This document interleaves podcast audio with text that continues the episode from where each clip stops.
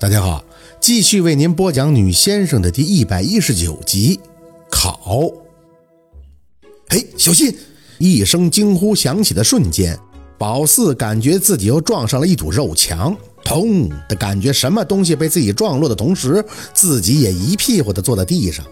当时真的是浑身没力，坐在地上哭的更是啥都看不清了，心里越发的委屈，张开大嘴就嚎了起来。你都欺负我，你们都欺负我啊！城里人太坏了，太坏了！那个惊呼的男生并没有像外面的路人那般安慰的宝四，反而有些紧张的小声开口：“哎呦，秦少，没撞坏您吧？”宝四泪眼婆娑的坐在地上：“是我疼，是我疼。”那个中年男子还是不搭理宝四，小声的再次询问：“秦少，您……嗯，我没事。”淡定的男生想起。把东西捡起来，看他有没有事儿。哎，是他撞到你的。哎呦，小妹妹，你走路怎么能不看路啊？宝四吸着鼻子擦了擦眼泪，眼前的局势终于看清了。正前方站了个瘦瘦高高的男孩子，看年纪应该是跟陆生朗差不多大，五官比较普通，整体看上去还算是干净清秀。唯一不同的是那双眼睛，底下隐隐的藏着一丝的凌厉。这种眼神他在陆生朗那里常见，所以映衬着整个人都会有一种难以言说的气场以及气势。与此同时，一个微胖的中年男人还在弯腰胡乱地收拾着掉落在宝子身边的东西，整整一箱子的东西都散开了，乱七八糟的什么都有。除了一些貌似文件的东西和几个盒子以外，还有几样做工精致的物件。宝四对那几个物件倒是挺眼熟的，不自觉地张嘴。罗盘，真的都是罗盘。不过这东西是统称，细分起来，他这箱子里的罗盘样数还是挺多的。宝四只是在舅老爷那些书上见过，有三元盘、三合盘，还有悬空飞星罗盘。怎么这么复杂呢？正常的搞个综合盘不就好了吗？收拾东西的中年人看见宝四开口，还愣了一下，随便捡起一个。哟，你还认识啊？那你知不知道这东西多贵？这东西要是被你撞坏了，哎呦哎呦呦，还真坏了！哎，秦少，呃，针针摔坏了，你看，你看歪了，一直歪的。宝四满是委屈的嘟囔：“瓷针哪那么容易摔坏呀？歪了那是磁场不稳，又不赖我。”老实讲，宝四知道自己现在是极其狼狈的。先且不说周围闻声凑过来的这些人，光他这造型就很别致了，屁股坐在地上，腿在半屈着支棱着。最重要的是他的凉鞋，整个鞋底儿已经脱离了他的脚，除了还有个带子在脚踝上系着，剩下的鞋底鞋面已经完全不受控制了，就跟挂在上面似的。现在宝四都能想到，要是他起来走路，这鞋都得在下面各种的乱甩，完全是穿不了了。哎，我告诉你啊，这个要坏了，你真得赔啊！你谁家孩子？大人呢？大人呢？撞了人怎么还这么理直气壮啊？那个中年男人看起来脾气不太好，抬眼还看向医院里的围观群众：“这谁家孩子？大人呢？站出来！”真不是坏的。宝四用力地擦干净脸上的泪，这一刻倒是应该感谢这场委屈的哭，毕竟哭除了难过以外，还有一点增加记忆力的优点。抬手指向罗盘，那个是八旗现象二对凸眼，磁针不归子午线，横针指对，是说明这里磁场不稳，周围有金气。中年男子一愣：“什么金器？这东西就是被你撞坏了。”“不是。”宝四又想哭：“你别欺负人啊！我都说了不是我弄坏的，你周围有金器的。你……哎哎呦喂！你你你你别哭啊！”中年男子被宝四这出弄得无奈，抬眼向围观的群众求助：“你们可得给我作证啊！是这孩子撞的我们家少爷的，可不是我欺负孩子。不管怎么说，他撞的人就不对。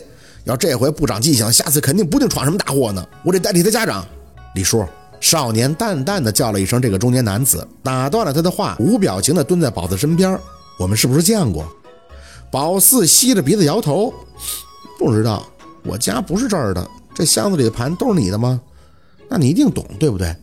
你跟这个大叔讲，这个三合盘不是我弄坏的，它就是现在磁场不稳。你们不能这么欺负小孩。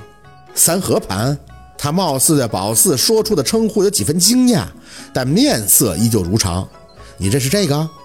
宝四点头，一抽一抽的回道：“嗯，认识。那你说说，这盘上是由什么组成的？”哎，秦少，您少年抬起手，眼睛则看着宝四，示意那个叫李叔的中年男子安静。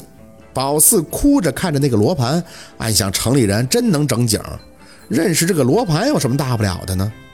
这个有十九层，第一层是天池，也叫太极，瓷针居于正中，红头指南，黑头指北。一为太极，二为阴阳乾坤，三为三才天地人，四为四象，五为五行，六为六甲，七六甲是什么？他微微挑眉，你可以不哭着说吗？宝四摇头，更是委屈了。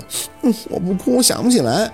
六甲就是甲子、甲戌、甲申、甲午、甲辰、甲寅。七是七正，日月五尾星。八是八卦，九是九星。嗯，贪、巨、禄、文、廉、武、破、辅、弼。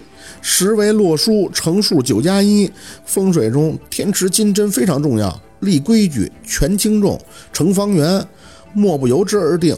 金针动而为阳。镜面为阴，子午中分为两仪，两仪合谋有为四象，四旬合四维为八卦，八卦定方位。